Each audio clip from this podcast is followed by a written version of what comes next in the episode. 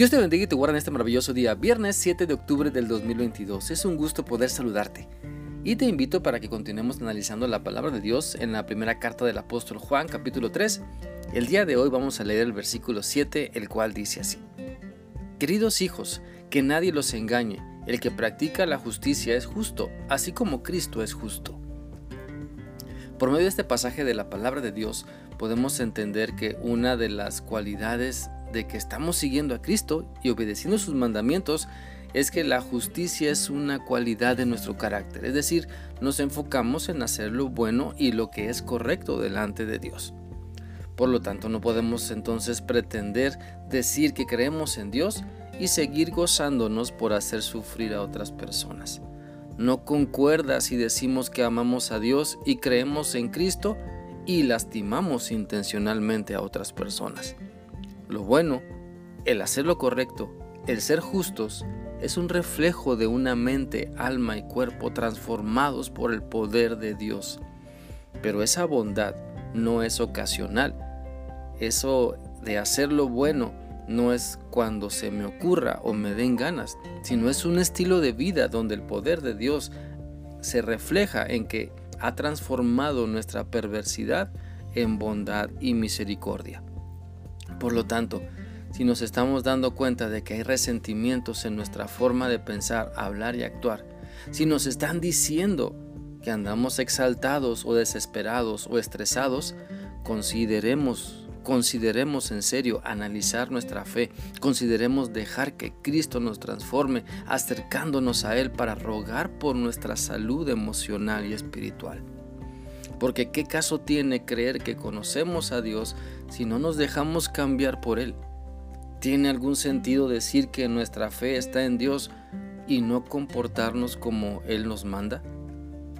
A eso se refiere, mira, a eso se refiere este pasaje de primera de Juan 3:7, cuando nos dice que no nos engañemos y tampoco nos dejemos engañar. Demos entonces evidencias de nuestro buen deseo de obedecer a Dios. Demos evidencias de que Él está dominando nuestro carácter y personalidad. Enfoquémonos en lo bueno. Mira, cuando creemos en Dios, su plan para salvarnos por medio de Jesucristo, entonces vamos entendiendo que la bondad y la misericordia nos acompañan todos los días de nuestra vida. Pero es nuestra decisión dejarlos hacer algo, ¿verdad?, de nosotros. Y también vamos conociendo el amor de Dios que se expresa de diferentes maneras y siempre llega, ¿sabes? Siempre llega a nosotros para dejarnos satisfechos. Y de esa manera como Dios nos expresa su bondad, también de esa manera nosotros debemos estar enfocados en expresar su bondad por medio de lo que decimos y hacemos en nuestro diario vivir.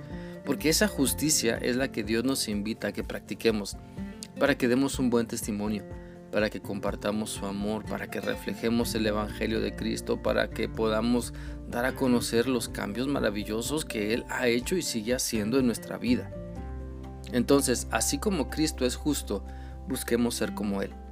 Que la bondad corra por nuestra sangre, que el fruto del Espíritu Santo sea mucho más que simple teoría bíblica, que cuando querramos venganza, podamos escuchar la voz del Espíritu Santo diciéndonos que lo mejor es ser bondadosos, que cuando querramos estallar en ira o desesperación, reaccionemos siendo justos, haciendo las cosas como Dios manda.